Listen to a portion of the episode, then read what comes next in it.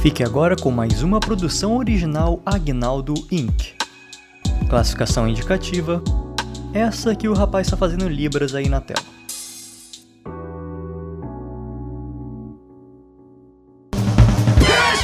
You're the rocket man.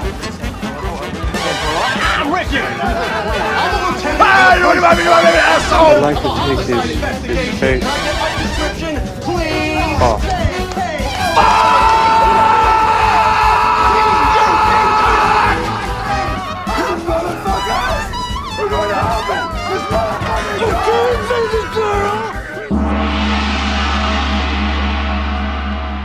Está começando mais um podcast Nicolas.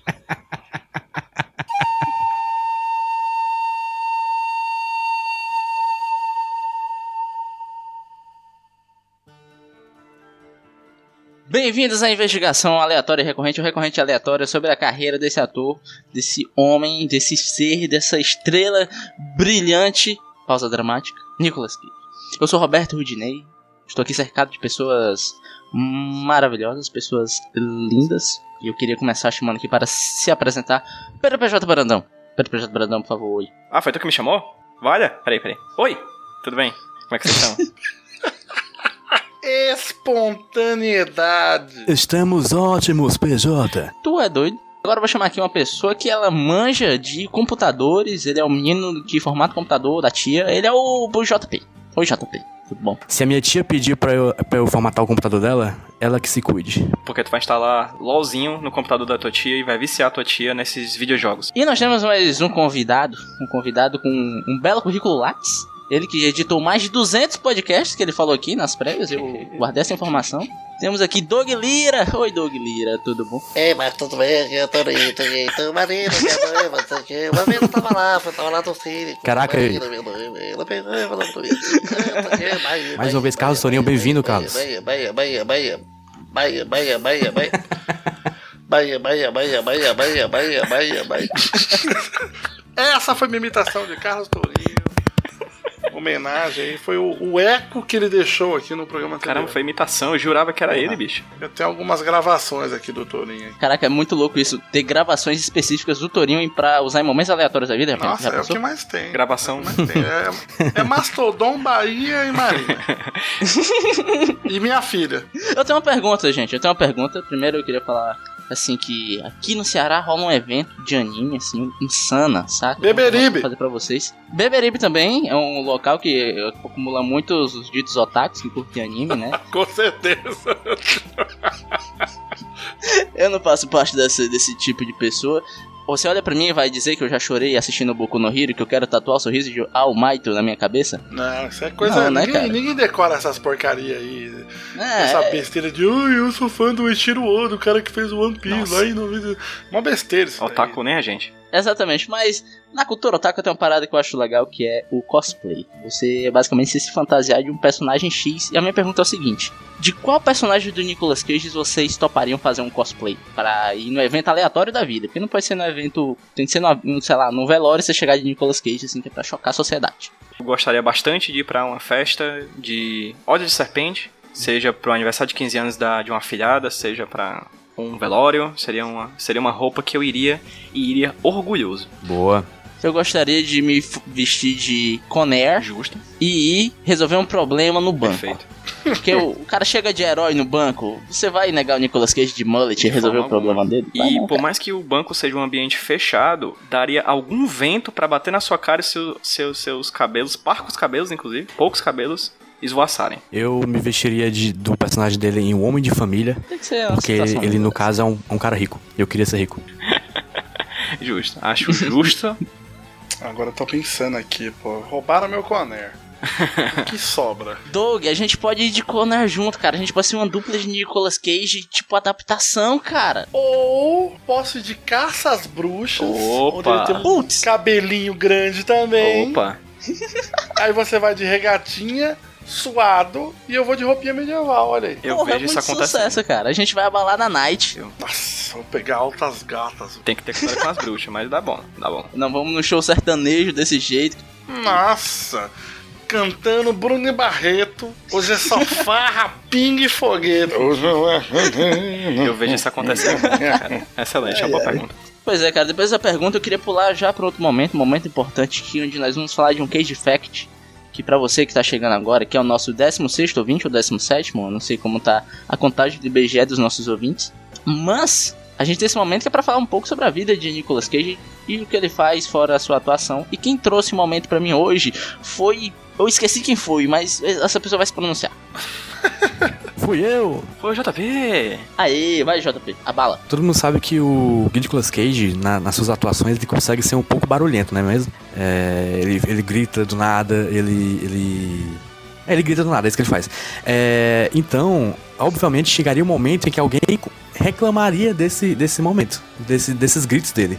E alguém reclamou para a cavalaria, a polícia montada canadense. Ele gritou tanto Quê? que deu pra ouvir no Canadá. Nicolas Cage estava filmando o filme, acabou as filmagens, foi para um hotel com sua namorada, animou-se, animaram-se, fizeram muito barulho. Alguém de outro quarto chamou a polícia. Mandou Caraca. aquele vamos acordar esse pé. Exatamente. Fez inveja pro povo, o rapaz chamou a polícia. E ele foi lá, a polícia foi lá e, e falou com ele. Caramba. Só que aí ele falou, ele disseram aqui que o Nicolas Cage ele, ele aceitou não fazer barulho. E é isso, cara. Eu só queria dizer que Nicolas Cage grita. Absurdo. Cara, muito errado isso daí, cara. Imagina o barulho que ele faz no momento na hora H. Mano, a pessoa. Mano, sério, você chama a polícia. Ah, estão fazendo barulho. Se eu fosse policial, eu ia chegar, bater na porta da pessoa que denunciou e falar, mano, é o Nicolas Cage. na hora, você, na hora você tinha que falar. Puta, desculpa então. Você tinha que dizer, deixa eu filmar esse homem lindo desse. É o seguinte, é, é, o link aqui, ele tem uma, uma imagem muito boa que eu vou mostrar pra vocês. Mostra. A gente vai descrever pro ouvinte. Que imagem maravilhosa. Macho, que coisa incrível, doido. Isso tem que estar no post. vai cara. estar, vai estar. Caraca, bicho. Que excelente. Hashtag pra cego ver. É um policial em cima do cavalo, um policial canadense chegando no, no, num, num quarto com o Nicolas Cage repleto de bebidas alcoólicas ao redor. Eu não tinha, eu não tinha atentado pra esse detalhe. É uma, uma montagem muito essa mal feita com imagens, dele, do, né? com imagens do Getty Images. Sim. É muito mal feito e, e tá incrível. Caraca, bicho. Eu adoro montagem mal feita, cara. Montagem mal feita é a nova montagem bem feita do século XXI. Eu acho que se for pra fazer montagem, que seja mal feito. Pois ela que se destaca na Nossa, multidão. Eu, eu curto essa, essa, essa estética grunge aí. Aliás, fica a dica aí, ó. Pesquisem no Google Lucas Montagem. Lucas Montagem. Lucas Montagem, eu gosto muito de montagens. Esse é o slogan dele. Cara, nossa, esse manja muito, cara. Foi uma boa informação. Eu gostei desse de Cage Facts e eu acho que condiz gra- grandemente com o personagem que iremos tratar hoje no filme de hoje. Acho que é um bom link. Exatamente. Eu também gostei. Você gostou, Doug? Foi do seu agrado? Eu gostei bastante. Eu, como um- um- uma pessoa que dá um, um valor absurdo pra montagens, eu fiquei bem contente de ter presenciado isso. É, Você tá vendo que o Nicolas Cage ele é o Norvana dos atores. Ele tá aí pra unir os povos, cara. Enquanto faz sexo, obviamente. É o Nóculas. Que une todas as tribos. Nicolas Coge, né? Que besteira. Falta um podcast que una todas as tribos como, como monóculos, né, velho? Pois é, gente. Agora a gente vai dar uma pausa aqui. Vamos tomar uma água. É, fazendo barulho, pulamos o bloco.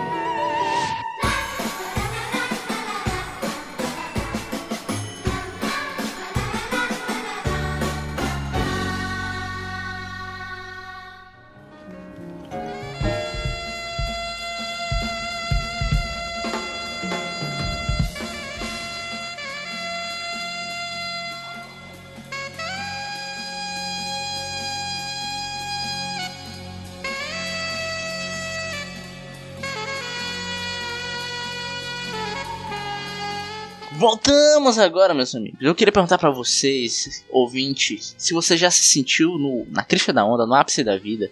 Porque hoje nós vamos falar de um filme que está no ápice da carreira de um homem, naquilo que a carreira cinematográfica da atuação pode lhe proporcionar, que é um Oscar, cara. Esse é o filme de Nicolas Cage, ganhou o seu motherfucking Oscar. Esse filme é Despedida em Las Vegas. Posso engatar uma informação aqui, Rudy? Você pode engatar a qualquer momento. Pra quem tá ouvindo Nicolas e ocasionalmente não seja um grande fã de cinema, etc., só explicando, gente, que o Oscar é considerado o Oscar do cinema mundial, tá? Só pra quem ocasionalmente não saiba, não, não acompanhe muito Pensei cinema. que tu ia falar que é o HQ Mix do cinema. Caraca, aqui tem informação mesmo. Não, não, não. Eu não, não gosto dessas comparações bobas, não. Assim, eu acho que o Oscar é, é o Oscar do cinema mundial, cara. Acho que não tem pra onde ir. É o prêmio Regis de melhor Regis do cinema. O Oscar tá pro Oscar, tal como o Nobel tá pro Nobel, assim. Acho que, que é uma boa comparação para as pessoas entenderem. E não tem explicação melhor que essa. Obrigado, Se obrigado. encontrar outra por aí, é, tá errado. Recusa imitações. Então, Despedindo em Las Vegas, falando um pouquinho desse filme. Esse filme, então, um plot um pouco pesado. Ele é um filme meio carregado, né? É um filme de Conta a bad. história do Benjamin, do Ben. Outra informação, é o segundo Benjamin que a gente acha aqui no podcast, Verdade. interpretado por Nicolas Cage. Enfim, conta a história desse cara que ele tá numa, numa espiral de autodestruição. Ele resolve ir para Las Vegas e se matar de tanto beber. Basicamente isso. Lá ele encontrou uma prostituta e eles mantêm uma relação. Sinopsezinha básica. Eu queria começar perguntando pra todos aqui. Não, mentira. Eu vou focar em Doug Lira perguntar o que, que ele achou desse filme. Que ele foi dada essa missão pra ele assistir. Cara, vou te falar que foi um filme assim que, tipo, eu já conhecia, né, toda, toda a história assim, do filme, né? Ah, não, o único filme que o Nicolas Cage ganhou um Oscar, lá, lá, lá, lá, lá. Já tinha noção do que, que era, mas eu não tinha noção de que o filme não conta muitas. Ele não dá muito background do personagem. É tipo, mano, você já pega o, o, o bonde andando, assim, cara. Você tá igual ele, assim, no, no filme, assim. Você tá, tipo, num trem desgovernado ali, acompanhando a destruição do, do personagem. E eu achei isso muito curioso, assim, na, na, na narrativa, assim, do filme. Tinha coisa que eu ficava, tipo, putz, será que eles vão mostrar a família do cara abandonando? Não. Tanto que quando, come, quando começa o filme, quando dá o crédito inicial, eu, eu levei um susto. Eu falei, caraca, não tinha começado ainda, mano. Sim. Como assim? Sim, foi tipo uns, um- é, uns 15 minutos de introdução ali. Uns 15 minutos, cara. Impressionante. E como ele incomoda, né, cara?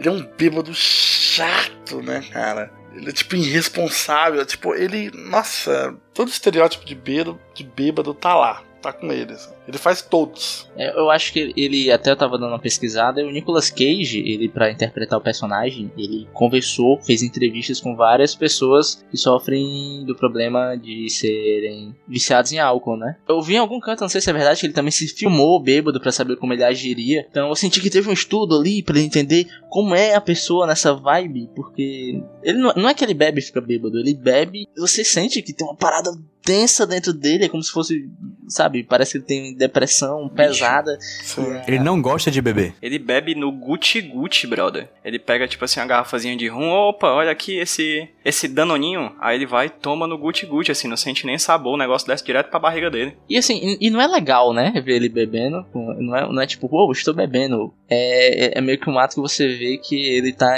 se encaminhando mais fundo ainda. Cada vez que ele tá bebendo, você sente que ele tá. Você vê ele bebendo, você vê ele se aproximando mais ainda, sabe, do fundo do poço ali. Sim. Teve momentos que eu não acreditei, assim. Eu falei, ah, é, o cara não vai se destruir assim mesmo, né?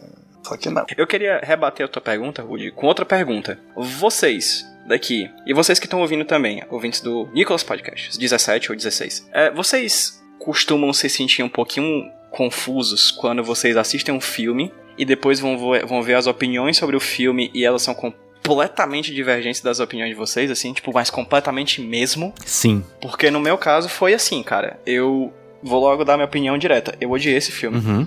O quê? Odiei, odiei. Eu falo mesmo, não tenho papas na língua. Mas eu fui ver, cara, o filme ele foi indicado tipo a uma cacetada de Oscar, bicho. O Nicolas Cage ganhou, mas foi indicado como melhor atriz em papel também, em papel, papel principal, que foi pra Elizabeth Shue. Teve também indicação pra melhor roteiro adaptado, porque é inspirado num livro. E, cara, eu não gostei desse filme de quase nada, assim. A única coisa que eu gostei muito do filme foi a Elizabeth Shue, a atriz. Por quê? Ela é a melhor coisa, assim, pra mim no filme, assim. Eu acho que ela atua bem, é uma personagem inter- Eu instigante. concordo, eu tô com você. Mas de todo o resto eu odiei, assim, cara. De verdade. Achei o, achei o Nicolas tão contido, achei o filme mal editado. Parece pronto. Aí tem uma coisa que é interessante. O filme parece tão editado quanto se alguém, o cara que estivesse editando estivesse completamente embriagado, assim. Porque o filme é todo doido mesmo. É, eu acho que só teve um momento que a edição do filme me incomodou, que foi uma cena. Cara, eles estavam tendo um diálogo assim. Não sei, ah, tava meio, meio pesado, assim, meio carregado. E parecia que ia fazer uma transição suave, tipo, de mostrar um ambiente, sabe? Um ambiente externo, interno. E não, começou, tipo, uma musiquinha feliz de filmes anos 80 e ela colocando na minha calça assim, de dia. Eu falei, o que que aconteceu? Tem vários momentos desse, cara. Pra mim, a pior coisa do filme é a música. Em todo o filme ele não te dê, ele não te dá um espaço pra você escutar os personagens quase. Todo tempo tem uma música tocando, alguém cantando. E a música é mais alta que a voz, muita gente, muitas vezes. É insuportável, Ah, bicho. isso é verdade. insuportável. A música que tu fala é a música licenciada ou música original? Porque tem uma questão. A Todas, música original é todas, interessante todas, porque todas, ela é todas. composta também pelo diretor do filme, Mike Figs. Então parece que ele queria colocar, entendeu? Ele gostou muito das músicas que fez. Eu terminei o filme e eu fiquei, caraca, bicho, por que, que um editor coloca esse tanto de música, assim, entulhando o filme? E, e quando eu vi que tinha música do cara, o saxofonezinho que ele toca, ele que toca, né, saxofone, eu percebi, eu fiz, ah, bom, tá explicado. Eu achei isso curioso, cara, porque quando, quando começou o filme, eu fiquei prestando atenção pra ver o nome do, do, do diretor, né? Eu falei, falei, não sei quem é esse diretor que fez esse filme, né? E ficou lá, casting. Diretor de fotografia. Aí começou a aparecer a trilha sonora, eu falei, ah, tá. Aí quando foi pro diretor, eu falei, peraí, era primo dele? ou era ele mesmo? falei, caralho, mano, o cara fez a porra toda, mano. Como é que pode? Mas tem uma- umas coisas legais da produção do filme que. Um, ele é um filme de baixíssimo orçamento. Tipo, ele custou, eu vi, acho que 3 milhões e alguma coisinha. Que para um pra um orçamento de filme é nada, né? Sim. E ele foi filmado em 28 dias. E é engraçado porque as cenas que estão na rua, em algumas delas eles não conseguiram a licença pra filmar. Então era tipo, era foi filmado escondido. Puxa a câmera, filma, só tem tempo pra fazer um shot. Porque senão a, a polícia vai vir expulsar a galera, saca? Caralho, velho. Ó, isso eu acho da hora. Eu acho que o filme ganha pontos comigo, assim, por essa ousadia. É o cinema verdade. Cinema de, de verdade. Então eu gostei do filme, cara. Eu, eu achei, como eu disse, esse ponto de não mostrar muito a, a vida dele antes ali, do porquê que bebeu e bababá. E posteriormente tem toda uma, uma narrativa ali da, da personagem. Parece que ela tá fazendo um monólogo ali, mas ela tá falando com alguém. né? Sim.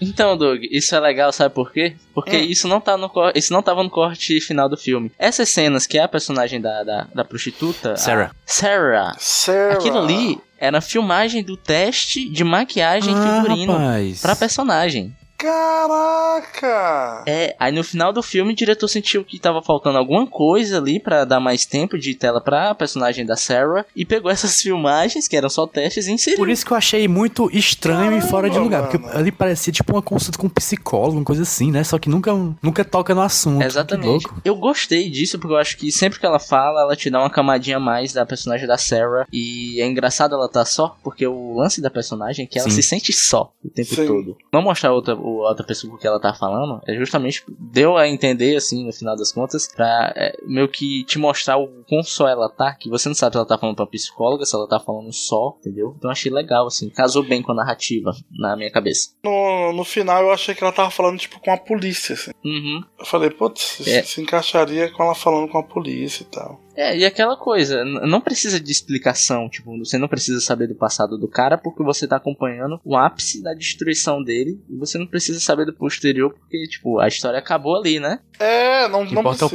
presente. não precisa, não precisa. Olha que bela essa mensagem, né? Porra. Não era pra ser não, até porque o personagem do Nicolas Cage, pra ele o que importa é o presente também. Ele se fode muito nisso. Cara, eu fiquei muito, muito agoniado do fato dele não comer. Cara, é muito bizarro. Uhum. Só toma água que passarinho não bebe e tubarão não Ele, nada. ele, ele fica mexendo no macarrão, aí não, não bota na boca. Nossa, bicho. Não bota, na hora que ele vai comer o arroz, ele desiste, come um, uma pedra de É. gelo, velho. Esse lance de não comer também é um detalhe porque eu tava lendo e quando a galera tá no ápice do vício em álcool, é, é comum o viciado esquecer de comer também. Isso foi pontuado pra mostrar isso. É, é, é clara a meta do, do personagem do Nicolas Cage nesse filme: é beber todas as garrafas de, de álcool do mundo e a cada bebida de álcool assediar uma mulher nova, né? Porque Também. o filme é uma coleção de assédios, assim. Ele é um cara alcoólatra que assedia todas as mulheres do mundo. E aparentemente todas as mulheres do mundo querem dizer mulheres louras, né? Porque nos Estados Unidos aparentemente só tinha mulher loura nos anos 90. Então, a mulher dele, a ex-esposa É, dele é loira, não isso. é? A ex-esposa é. loira, a moça que atende ele num balcão de um hotel é loura, a moça que ele fica, a prostituta, é loura, só tem uma mulher que não é loura, que é a moça que ele assedia pela primeira vez no bar. É. É, eu ia falar dela. Essa busca da mulher loura, eu senti que é meio que ele buscando a mulher dele, que você também não sabe por que, que eles terminaram. E ele, ele até fala, eu não sei se eu comecei a beber porque minha esposa me deixou, ou se a minha esposa me deixou porque eu comecei a Isso, beber, né? exatamente. Acho que tem isso. Só que o lance dele assediar as mulheres, apesar de ter algumas cenas engraçadas, pra mim, o que foi me mostrado, o que eu interpretei, é que aquele ato dele estar atrás das mulheres, dele tentar sentir alguma coisa, e dele assediar as mulheres, ele é reprovado dentro do Uhum. filme. Você viu quão ele tá na merda e quão ridículo Sim. ele tá quando ele tenta chegar nas mulheres, assim, tipo, ele chega pra mulher e fala, Ei, eu sou bom de cama, saca? E você vê que é, é meio que ridicularizando o personagem, e nesse caso, pra mim, funcionou. O que foi diferente do filme passado que a gente falou que tem, tem essa pegada, e pra mim não deu certo. É, tem uma coisa que no filme que ele é roteirista de cinema, né? Então ele anda com um gravadorzinho pra gravar umas falas e tudo mais. Aí tem uma parte que ele olha pra uma atendente e começa a gravar umas coisas meio eróticas assim. Aí eu na hora imaginei uma pelucinha do Nicolas Cage gravando, lendo contos eróticos. E eu acho que seria um grande sucesso no YouTube. Talvez joga aí a informação. Você aperta o fígado dele e ele fala aquilo, né? E ele é peludinho, ia dar certo. Nossa, eu quero ver ele narrando um tabaco, é mano. Tabaco bem nosso pai, né? Chico Bioca, um beijo aqui pro nosso ouvinte Chico Bioca. Maravilhoso, maravilhoso. E, gente, vamos lá, né? Tem várias cenas do Nicolas Cage também acordando, com a olheira do tamanho do mundo, morto de bêbado, com os peitinhos pra fora, com aquele três pacotes de bombril saindo do- da camisa. e aí você para Caralho, e pensa, velho, e, va- como é e olha pra peludo, aquela velho. mulher linda que tá com ele no filme e pensa, cara, como não se apaixonar, né? Essa é a verdade. Como não se apaixonar por Nicolas Cage embriagado, com olheiras e com os peitos cabeludos. Eu queria perguntar, o que foi que vocês acharam desse relacionamento? Eu achei condizente com o que é, que é apresentado dos dois personagens, né? Porque ambos são, são dois desgraçados, literalmente. Párias da É, sociedade. Ele- Eles, tipo, abandonados por tudo e todos e eles só querem alguém que seja tão desgraçado quanto pra passar um tempo juntos, né? Então eu achei, eu achei que, tipo, eles estavam um procurando o outro, assim, por causa disso, sabe? PJ? Tá, então sou eu, posso falar? Vai, PJ. Eu acho que sim, eu concordo com o JP. Eu acho forçado, porque eu sempre acho forçado uma mulher extremamente bonita se apaixonar pelo Nicolas Cage. Desculpa, Nicolas, eu, eu te amo, mas não dá pra te defender de vez em quando. Principalmente nesse filme, que ele está acabadérrimo. E, assim, tirando a ideia do- de como casal, tira- é, falando dela como atriz, eu gostei muito dela como atriz no filme. Achei ela, como eu falei, a melhor coisa do filme pra mim. Eu odeio com todas as minhas forças aquela cena do estupro. Achada extremamente desnecessária. Ah, puta que pariu. Extremamente. Sim, o filme, sim, o filme sim, tava até bem na representação da prostituta, saca? Beleza. Passado de trauma, mulher difícil, vida difícil, tá vindo, ainda tá vindo. Mas, cara, tava chegando no final e disse: caramba, que legal, uma pre- representação de um filme com uma prostituta que, ah, certo, tem suas dificuldades, é um problema e tudo mais, mas que tá conseguindo viver sua vida, aí do nada estupro. Mas do nada. Não, isso eu achei desnecessário pra Do caralho. nada, eu acho ridículo. E é legal porque eu tava assistindo o filme e a Amanda, minha noiva, tava passando na hora e viu essa cena, né? Perguntou quem ela era, eu falei, uma prostituta, não sei o que, que tá apaixonada pela personagem do Nicolas Cage, mas o Nicolas Cage fugiu. Ela disse, cara, é o personagem padrão feminina que pra dar atenção e se dar conta de que ama um boy lixo, ela encontra boys mais lixos ainda e estupram ela. Porra. Que é uma estratégia muito comum em muitos filmes. A personagem feminina é levada à humilhação extrema pra saber que aquele cara que humilhava ela antes, que é um cara paia, não é tão paia assim. Mas assim, eu acho que ela tem noção de Sim, que o Nicolas Cage sim. ele é paia. E, e ela tá com ele porque ele é paia. O contrato dos dois é bem claro, desde o começo, né? Eu continuo sendo prostituta, você Exatamente. continua bebendo até morrer. Sim. Só que eu tô contigo que essa cena, ela é ridícula. É. Como posso dizer? É meio que convencional, sabe? E que convencional você colocar uma prostituta e ter Padrão essa demais, cena. Que pra mim. É, é padrão demais, é um padrão desnecessário que não acrescenta em nada. Essa cena, ela é bem anos 90, né, cara? Ela é bem. É, sim. Sim. Sei lá. Isso em anos 90 a gente pode falar de qualquer mídia. Quadrinhos, é, filme, Sim, né? sim. é até videogame, se duvidar, tipo, é, é realmente anos 90 o ano do estupro no cinema. É, até porque parece aquela coisa, né? É, vamos colocar a mulher em situação vulnerável, a gente tem várias opções aqui, né, gente? Mas o que a gente pode fazer? Estupro! Vamos pegar a pior delas, né? Porra. É, exatamente. E o filme, ele tava como. Eu tô contigo que ele tava fazendo uma construção legal, legal sobre o trabalho dela, as dificuldades e as mazelas que ela sente por estar fazendo aquilo, né? E no final É, se resume a isso. E é. Infelizmente. Doug, e você? Eu o quê? Eu tô aqui. Tudo bem? Você, você tá bem, cara? Tá, tá gostando do ambiente aqui, Doug? Eu tô tá gostando, mas eu já bem? pedi o fio da meada da pergunta. né?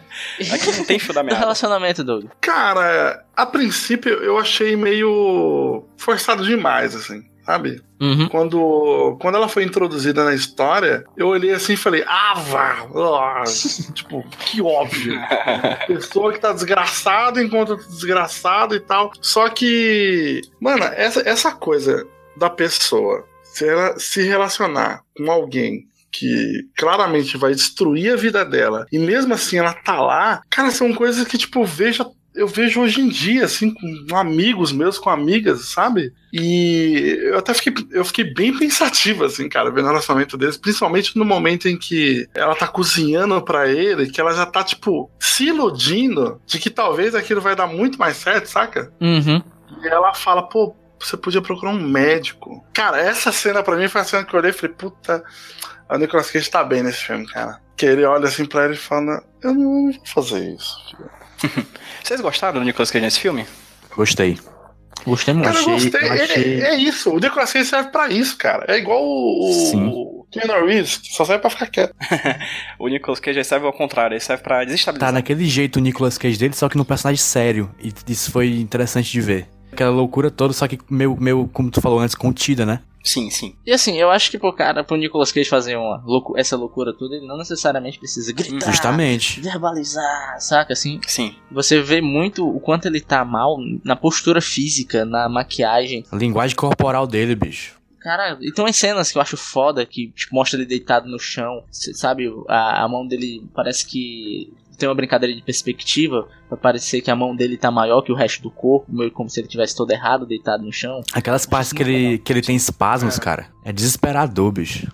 Foda, é muito. Doug, e você gostou do Nicolas? Cara, eu gostei bastante, cara. Principalmente nessa atuação física dele. Eu fiquei muito surpreso, cara. Fiquei bem surpreso mesmo. Principalmente.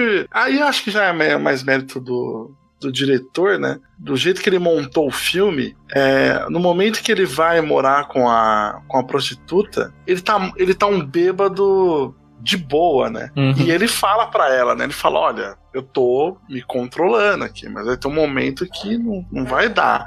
E cara, cena que ele destrói o cassino lá, velho, tinha esquecido, sabe? Eu falei: Ah, é o Nicolas Cage, pode crer. Ele grita.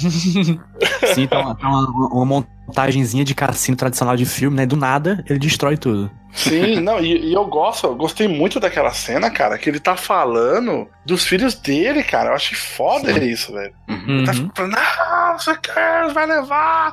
Ele tá, tipo, brisadaço, né, cara? Brisadaço. O cara tá fora de si, né? E os espasmos, nossa, os espasmos que ele teve também, cara, eu fiquei agoniado, velho. Dele acordando fazendo. E, tipo, e tendo que beber pra, pra parar, nossa, sei lá. É, é muito é muito tenso ele se rastejando pra. Toda vez que ele se rasteja pra geladeira pra pegar um- uma bebida, bicho, eu acho muito desesperador, saca? É, É tanto que eu gostaria de pontuar um negócio aqui. Desculpa fazer um, só um, um parênteses, que é o seguinte: esse é um filme que ele, ele vai tratar desses temas pesados, de vício, depressão, tem, tem a cena de estupro aí. Então, bicho, sei lá, talvez isso se- seja um gatilho pra alguém. Então, se você tiver um problema com isso, então passa esse filme. Ele é legal, eu acho um filme legal, assim, apesar de ter vários defeitos. Mas ele é um filme legal, mas se isso te incomoda de algum jeito, por favor, passe ele. Pois é. Eu posso dar minha opinião sobre o Nicholas nesse filme? Pode eu ser, senhor. não gostei dele. Mas pode ser por causa do meu, da, minha, da minha chave de interpretação. E assim, tipo, quando eu fui ver, eu fui, vendo assim, cara, o filme que Nicolas Cage ganhou um Oscar, tá ligado? E eu senti uma vibe meio João Canabrava, tá ligado? Tipo assim, eu vendo assim, ele. Não sei. Acho que eu, como eu fui na ideia de achar um Nicolas se não diferente dos Nicolas que a gente viu até hoje, dos outros filmes dele, ver o Nicolas fora do comum, assim. E eu, eu não gostei do que eu vi, sinceramente. Você viu dublado ou legendado? Eu vi legendado. Olha aí. Ah, por Pode isso. ser. É, porque a do... Viu errado. que claramente ganhou, ganhou, ganhou o Oscar por causa do dublador, né? Mas Eu- certeza. Com toda certeza. Inclusive, eu fiz uma listinha aqui, gente, se me permitem, a lista dos outros que, de que enfrentaram ele, concorreram com ele em 96, né, no caso, porque o filme é de 95, mas ele concorreu ao Oscar de 96. E eu tenho a listinha aqui dos caras que concorreram com ele na categoria. Que foi o Richard Dreyfuss, pelo filme Mr. Holland, Adorava o Professor, nunca vi. O Anthony Hopkins, pelo filme Nixon, que eu também nunca vi. O Sean Penn, que tem nome de bebida alcoólica, Champagne, é, concorreu pelo Os Últimos Passos de um Homem, nunca vi. E um cara chamado Massimo Troisi, um italiano que concorreu por um filme chamado O Carteiro e o Poeta, que eu também nunca vi. Então, assim, dos cinco filmes, eu acho que o Nicolas Cage mereceu porque eu não vi os outros quatro. Então, Ótimo, ótimo. Mas Esse assim, Oscar tem- foi foda porque foi o Oscar do Coração Valente e o Coração Valente é foda. Isso. E eu tenho aqui uma lista de filmes com atores que eu acho que poderiam ter sido concorrentes do Nicolas Cage, porque foram de filmes lançados um ano antes. Posso fazer essa, essa lista? Não pode não. Vaza. Você tem Robbie Williams por Jumanji. Você tem Will Smith por Bad Boys. Porra, Porra. Bad Boy. Val Kilmer por Batman Forever. Nossa, não. Você tem Sylvester Stallone por Juiz Dredd. Como um homem desse não merece Oscar, gente? Já não ganhou no Rock. Poderia ter ganhado por Juiz Dredd, que é o cúmulo da atuação dele. Também tem Caralho. o Jason David Frank no filme dos Power Rangers, cara. O primeiro filme. Como é que ele não tava no Oscar? Caralho, que foda. Também teve Jim Carrey por Ace Ventura, uma- um maluco na África. Com E Batman. Um cara que sai de um ânus, de um rinoceronte, não Esse merece tinha que ter Oscar, cara. Esse Como não merece? Como, como o cara que mexe no próprio olho com o dedo não, não merece merece. Oscar. E A academia uma- é muito injusta. A gente A tem que é provar que a injusta. academia é muito injusta. Muito injusto. Nossa, um o Bad ator Boys, mais- eu fiquei na dúvida aí no Bad Boys e no Ace Ventura. E mais assim, eu vou dizer um que vai tirar todas as suas dúvidas, porque é o ator mais subestimado do ano de 95. Rufem as tambores. Nicolas Cage em O Beijo da Morte. Não. Podia ser.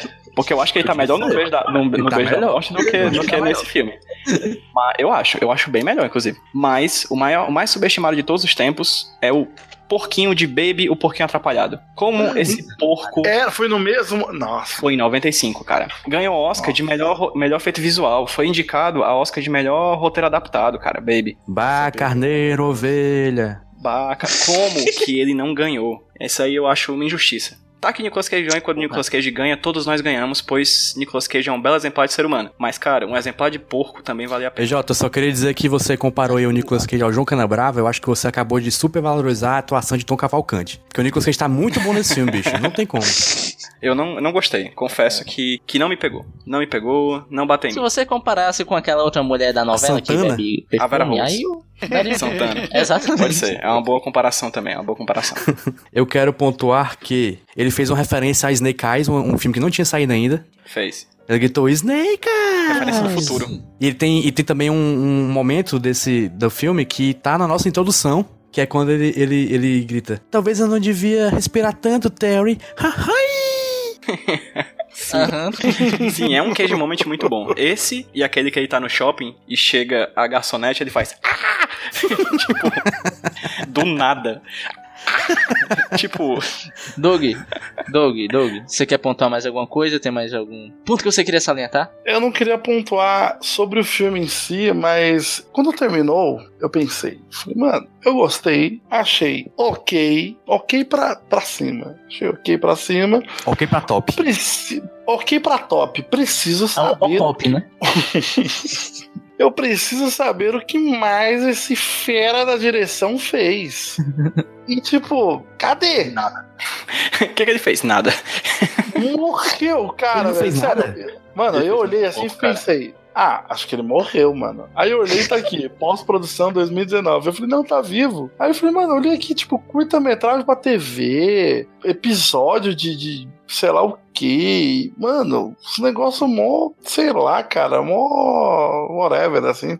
O mercado de trabalho tá em crise, Doug. É foda, cara. Você tem que ver que os caras a gente tá conseguindo os trabalhos. Não, eu acho que esse diretor fez o sonho de qualquer diretor. Época de crise. e que nenhum diretor se igualou até hoje, que é fazer um filme que Nicolas Cage ganha um Oscar. Porra, ele falou, zerei. Não preciso mais. É, dali era só pra baixo mesmo. Claro, não tem como. A pessoa cresce, nasce, se reproduz, cria um filme pro Nicolas Cage ganhar um Oscar e morre. Entendeu? É isso, cara. Não tem pra onde ir, não. Eu acho assim, eu não sou uma pessoa muito religiosa, né? Mas eu acho que se existe um plano divino, é esse. Tipo, o cara que conseguiu essa proeza, ele gastou todas as fichas dele. É tipo, ó, lide com isso agora. Você só vai fazer videoclipe e curta pra TV.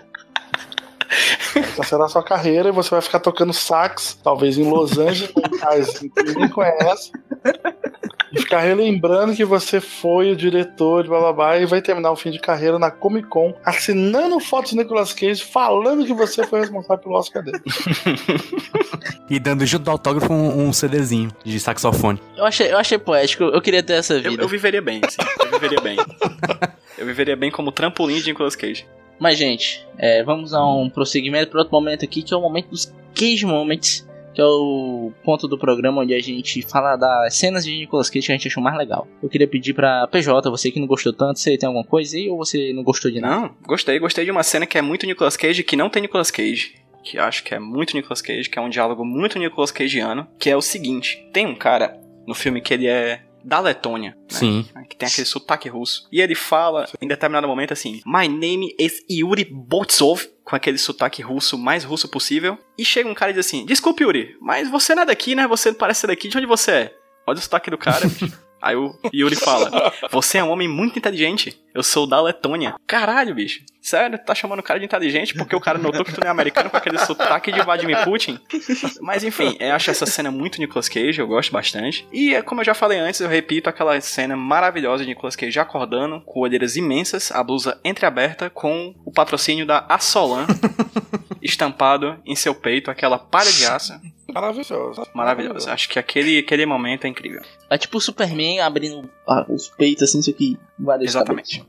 Saiu super cabelos. Eu, eu vou usar aqui meu poder de host pra puxar o meu, que eu adoro a cena que ele vai comprar roupa e escolhe uma roupa de flamenco. Boa cena, boa cena. E ele sai no shopping fazendo as poses assim. Esqueci de um. Vai, fala. Cara, a primeira cena do filme é muito Nicolas Cage, brother. Os filme começa, os créditos aparecendo, uma música cl- classuda, voz e piano. Eu, caramba, bicho, seria esse um filme sofisticado de Nicolas Cage? Aí aparece Nicolas Cage, sobiano, com óculos escuros, dançando, enquanto empurra um carrinho de supermercado, pegando garrafas de bebida. Muito bom. Ah, É caraca, muito Nicolas verdade. Cage, cara. Aquilo ali é muito Nicolas Essa Cage. Cena é muito. Essa cena é massa. Muito, muito Nicolas Cage. Eu, eu acho, eu acho legal nessa cena que ele vai puxando as bebidas, aí chega numa, na parte que tem água, ele dá uma rodadinha, pega um whisky e volta pro carrinho. Justo, justo. PJ, você tem alguma coisa? De novo? É o JP, né? Não? Ah, JP, foi mal. Eu sou muita sigla, Lu gente. Luizou nesse momento. Eu já tô chamando de hoje, já. Ô,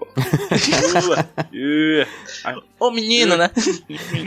A chuva. Vai, JP, fala. Não, acho que eu já falei o que eu tinha aqui pra falar aqui. Só o...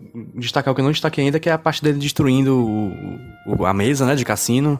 Que ele sai gritando, ele grita, o quê, o quê, o quê? Não, vai se fuder, vai se fuder, vai se fuder. Que tipo, caralho, muito, muito louco. É, eu achei essa cena muito foda e... É, é muito Nicolas Cage também, tipo, gritos e, e de desespero.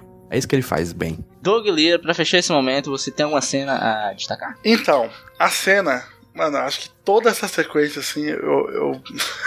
eu adorei, cara. É ele do escritório, cara. Depois ele se sim, demite. e Depois ele. Que é o começo do filme, né? Antes da, da introdução ali, do- antes do- dos créditos. Que ele tá com. Primeiro ele tá com o telefone de ponta cabeça. Aí a secretária chega com aquele pesar do tipo, mano, ele vai ser demitido, né? Aí ele coloca o telefone ao contrário. Aí olha pra secretária e fala: Alguém tem que con- consertar esse telefone. Aí, cara, quando ele entra no escritório do chefe dele, ele tá, tipo, se controlando muito, assim. Aí ele cruza as perninhas, assim, de um jeito falho. Fica sério. Aí o cara fala: Ah, a gente vai ter que demitir ele. Uhum, ok. aí dá um cheque pra ele. Aí ele só coloca a mão na cabeça e fala: I'm sorry. tipo, dá um. Eu falei, caralho, velho, é isso, cara. E aí é, é muito. Nossa, eu, eu adorei, cara. O cara falou: o que você vai fazer? Tô pensando em me mudar pra Las Vegas. Aí, pã, o logo do filme. É, aí começa. Aliás, esse crédito aí inicial é horroroso. Nossa, bicho. Como é feio, cara.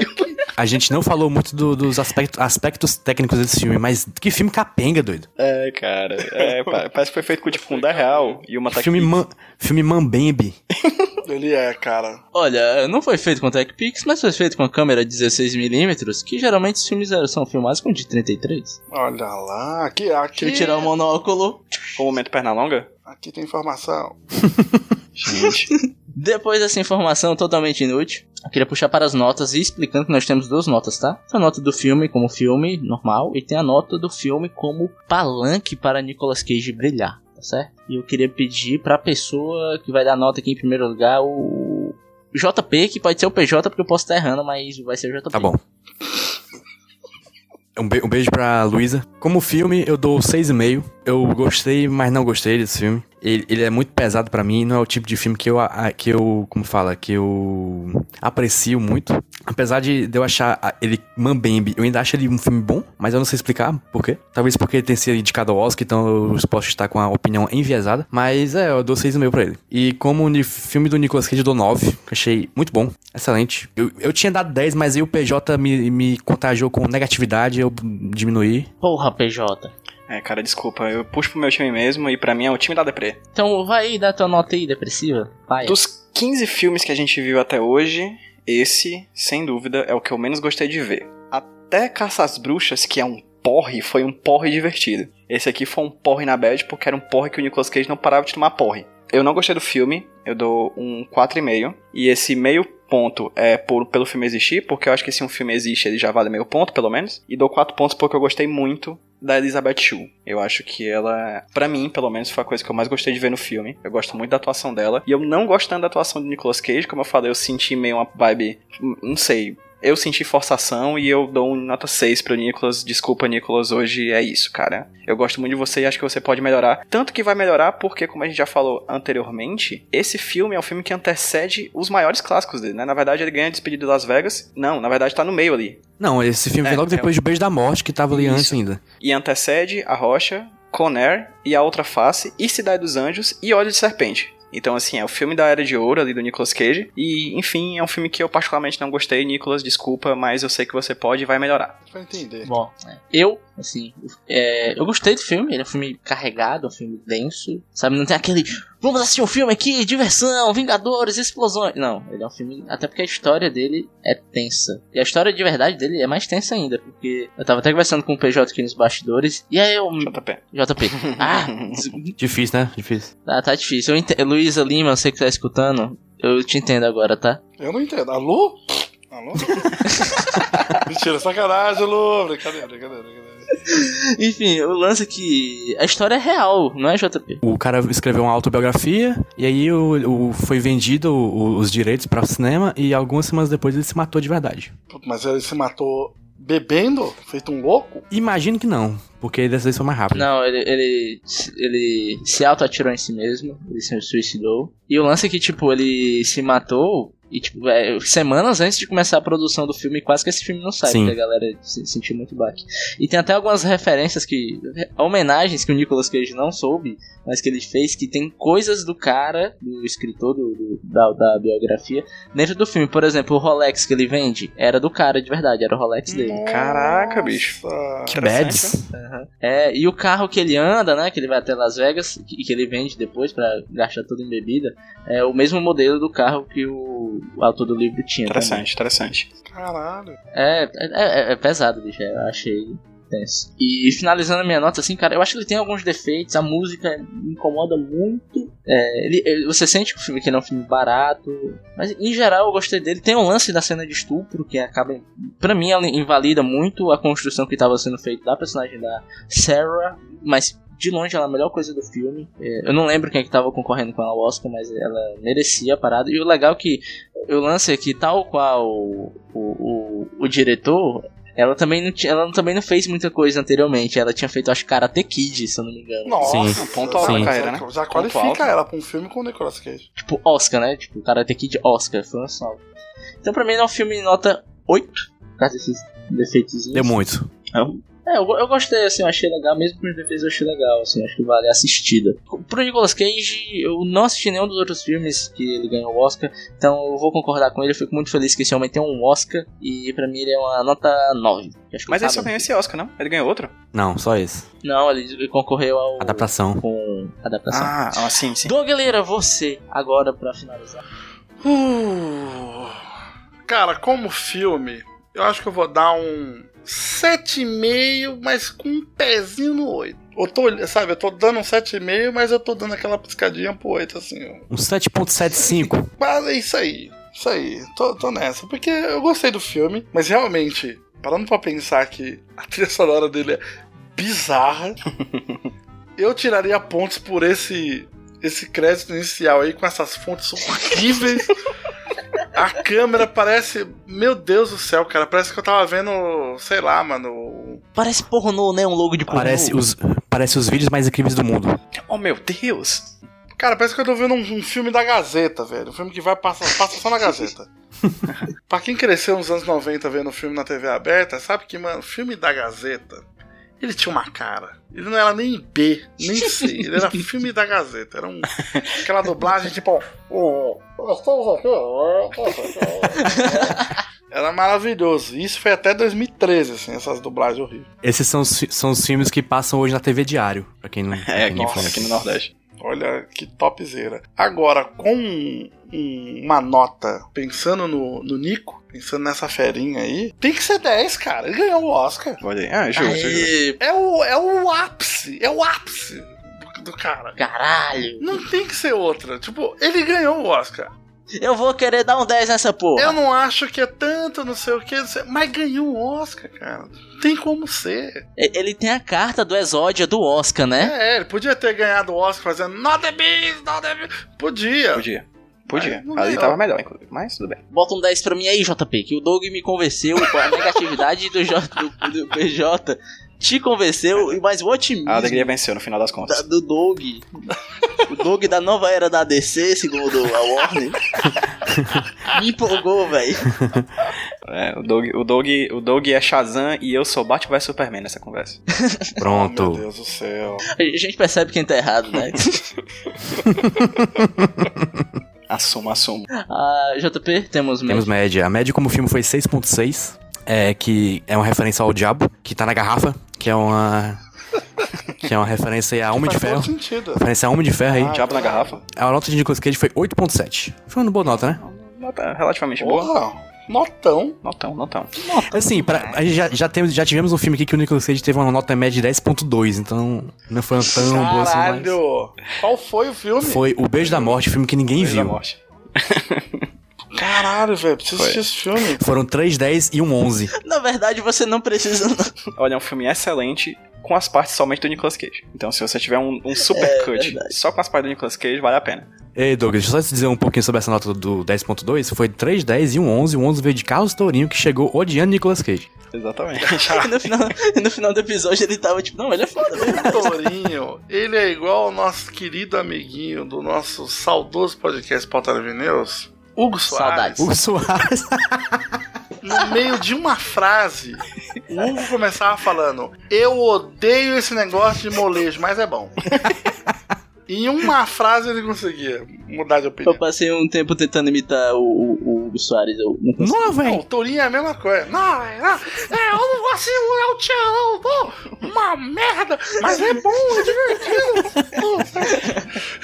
Você, mano, você gostou ou não gostou? Não entendi. Pô, eu gostei, dessa- gostei dessa referência só pra fãs do Pauta Livre. Ah, pô. E é com essa referência saudosista que a gente vai encerrar o, o, o, o bloco. Otário. Encerrou.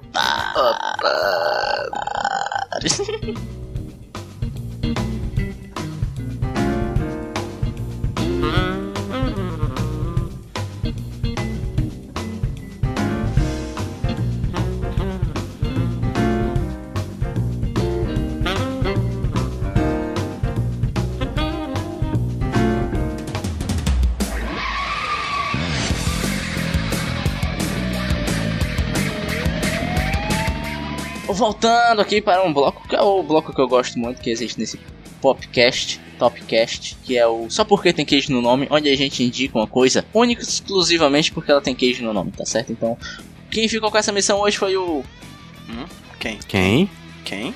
Quem? Deixa eu jogar uma moeda aqui pra cima. É. PJ. Aê, acertou. Gente, eu vou indicar aqui em homenagem ao meu amigo JP Martins Opa, fala. um Olha! videojogo. Videojogo. Eu tava um dia desses jogando um jogo chamado Need for Speed Most Wanted. Um jogaço, por Sim, sinal. Adoro sim. joguinhos de corridas, Foda, adoro jogo bom. de correr, adoro jogos de velocidade.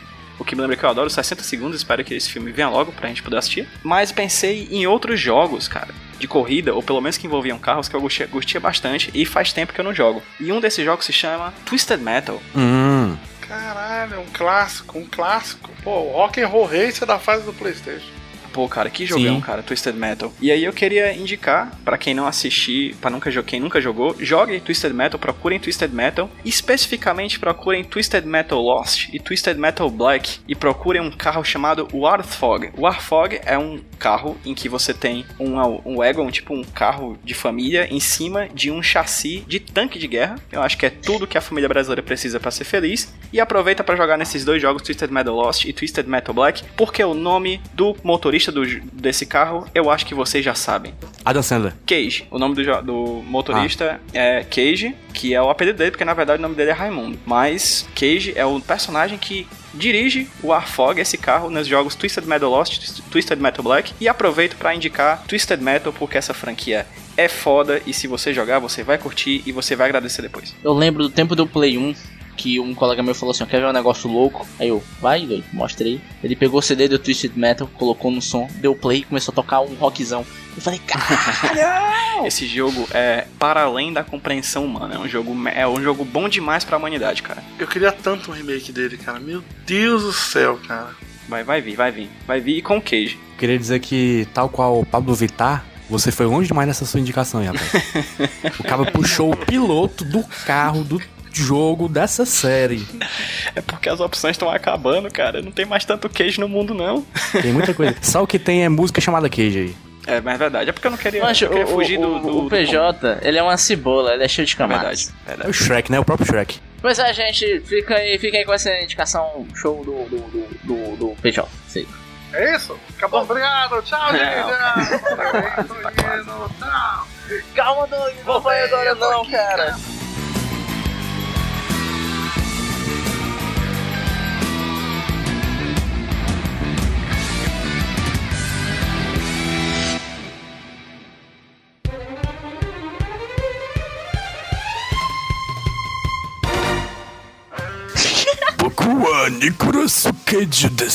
Nicole Soda. Nicole Cajero. Voltamos aqui agora. Doug Lira não foi embora, ainda tá aqui sentadinho do nosso lado. Tô aqui. Pegando em minha mão, tô segurando. Cuida da minha casa. Vai. Cuida da minha vida. Mexe com minha estrutura. Vamos aproveitar esse momento musical. Pode continuar cantando, PJ. Você vai ser a trilha sonora do podcast agora, tá? Porque o Senhor é meu Deus maior. Nós estamos aqui nos momentos do jabás, onde a gente vai indicar outras coisas que a gente faz pela internet. Eu vou fazer o meu do JP, porque eu sei que o JP tem preguiça de fazer. Eu Sim! sou o Roberto Rudinei, arroba Rudilonia no Twitter. A gente tá fazendo o podcast Aguinaldo Indica, que é, uma, é um podcast mais sem noção, e assim, mais, mais, mais burrinho também do que esse. E é isso aí, JP também tem uma página de videogame no Twitter aí, que ele indica música de videogame. Todo dia uma música de videogame diferente que chama. Eu cansei, fiquei sem ar. PJ, me substitui e fala Tá bom, até que porque eu já terminei de cantar a música. Gente, procurem no Instagram, no Twitter ou no Facebook, HQ Sem Roteiro, de senhor. HQ Sem Roteiro, o podcast, o meu podcast sobre quadrinhos, que é uma produção associada lá do Iradex Podcast. Doug, agora você, cara. Você tem 277 podcasts editados e eu quero que você me diga quais são esses podcasts agora, por favor. Podcast que eu gravo atualmente. Nós temos aí maravilhoso Frango Fino, podcast Top. topzera, podcast musical, podcast cultural, podcast de Culinário. várias coisas. Culinário, tem muitas coisas lá também. Também participo eventualmente ali com os meus amigos do Pelada na Net, o melhor podcast de futebol, Naked in the na Net. qual gravo pra dar as minhas não opiniões, já que eu sou o Dedé Santana do podcast. Eu sou uma Nossa, isso é um que sou- ápice de vida, hein? Porra. Cheguei lá. Quer dizer que tu é tipo o Gabriel Jesus do podcast. Só chega no E é isso, cara. E aí, quem quiser me encontrar também, encontrar todas as minhas palhaçadas que eu faço também no Instagram, você pode ir lá conferir com arroba Liradog. Tem dica do Dolinho, tem muitas coisas. E tem que ter o melhor quadro do Instagram, que é o Estragando Cenas Clássicas de Filmes com músicas aleatórias. É assim, eu- verdade. Olha aí. Vou fazer um quadro especial filmes do Nicolas Cage. Ai, não Estragando Por favor. Por favor, não acredito, não acredito. Porra, me lembrem disso. Eu vou fazer, cara. Sim. vai ser topster. Estou emocionado. Porra, aí sim, garoto. Bota aí, segue o Doug pra não perder essa. Mas, Doug, agora você tem uma missão. Você não pôde sair naquela hora que você quis sair, porque você tem uma missão, que é sortear o nosso próximo filme. Tá. A missão é importantíssima, viu? Vai, garoto. Posso rodar a roleta aqui? Número e Então. nome.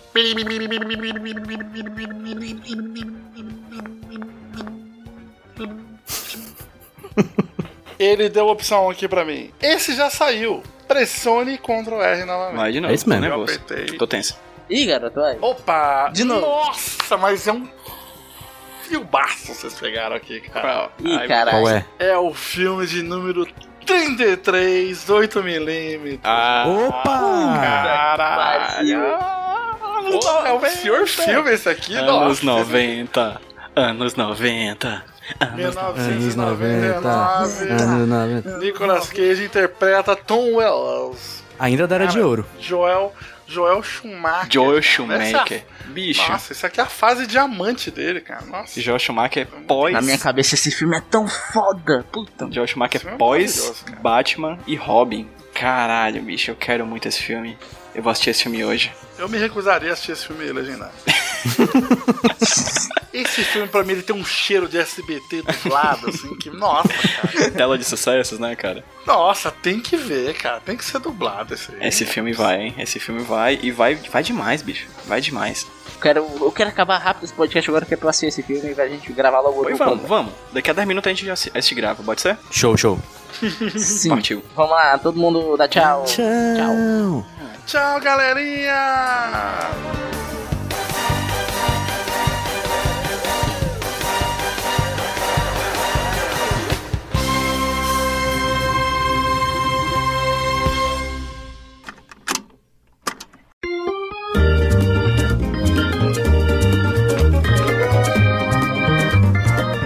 Isso, vamos falar aqui sobre toda a obra de One Punch Man.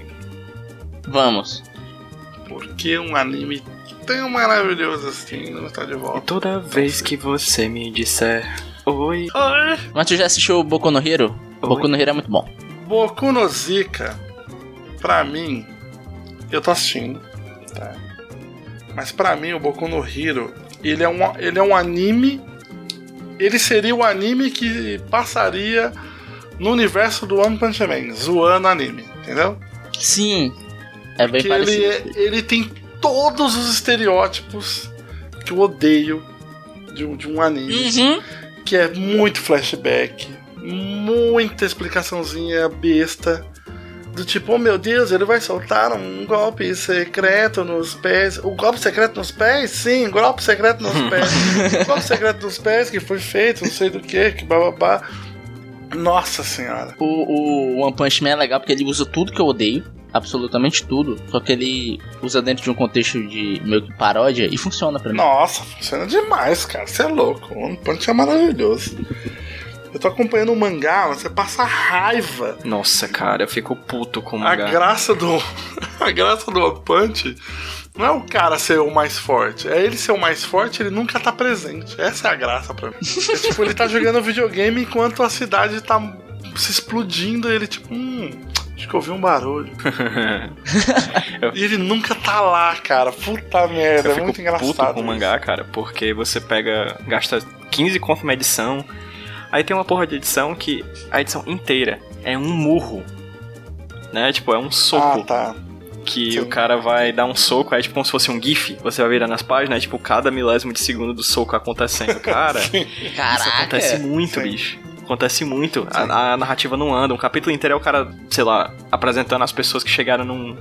num. num numa competição, entendeu? Aí, tipo, é um capítulo só disso. Mas menos bonito? O desenho do cara é absurdo, mas é isso. O, o mangá aqui no Brasil já chegou no, no torneio? Acho que o cara tava chegando, sabia? Nossa, cara. O One Punch Man tem torneio também? Vai ter um mas torneio. Show, né? Todo Mas show é, tem, né? Mas é um, mano, é só uma homenagem, assim, a, É, uma zoada, né? Com, a com a- essas coisas de anime. É só uma zoeira, assim. É tipo, o Saitama, ele vê que tem um, um torneio rolando, ele pensa, porra, Vou participar. finalmente eu vou encontrar um oponente à minha altura. Só que chegar lá, mano, é uma galera de torneio, de tipo, ah, eu sou mãos de dragão, eu tô rápido e não sei o quê. Mas, nossa, cara, esse torneio, eu acho que foi a fase até agora que eu mais dei risada, velho. Nossa, eu chorava aqui, mano, lacrimejando aqui, de tanto rir dele lutando com a peruca pra se disfarçar. Minha nossa senhora. Tô um pouco de preguiça de ler mangá.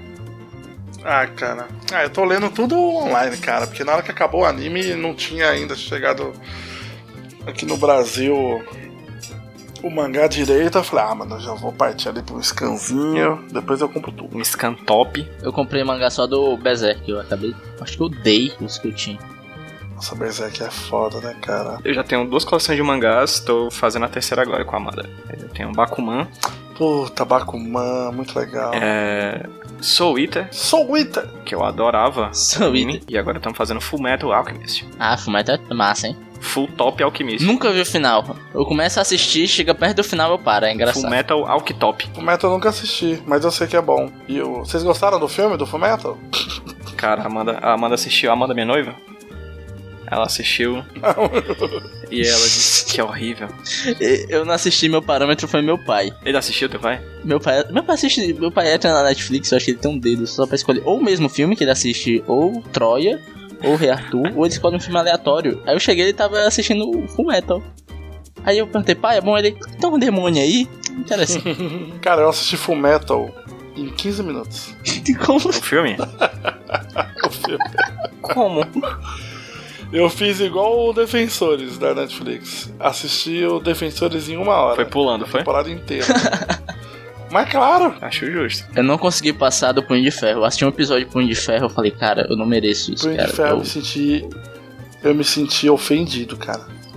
sim, eu tive essa sensação. Cara, no, no primeiro episódio tem uma cena dele querendo entrar na casa dele, que ele tá tipo sem a chave lá e ele fica olhando a janela assim pra ver como é que ele vai pular. Que, mano, é uns 5 minutos aquela cena e eu fiquei. O que que eu estou vendo? Por que que eu tô assistindo isso? Essa sensação. O Nossa. que eu mais gosto é que é o episódio todo ele chegando, um cara aleatório, falando: Não, mas eu sou herdeiro dessa parada aqui, tá? Assim, do nada, é, ele quer que a galera aceite, que ele, do nada. Mas tu já tentou fazer isso? Uma vez eu tentei fazer isso num prédio super chique daqui de Fortaleza, deu certo. Consegui um helicóptero, inclusive. É só querer, cara. Me irrita a inocência dele, cara. Eu sou o terceiro filho do Wesley Safadão, mas ele não só tem um e a pensou: Não, mas sou o terceiro. E chegou, ele até fez aquela música pra mim, aquela Que foi que eu fiz pra você? Mandar os homens aqui vir me prender. Que inclusive essa, essa música se chama. Pensão Alimentícia. Vocês sabiam? Eu sabia porque você fez essa mesma piada no podcast Eu vou fazer em passado. todos. Agora só porque te incomodei. Não incomodou, não, tô só pontuando. JP? Oi. Pronto, JP voltou. JP voltou. Então bora, bora.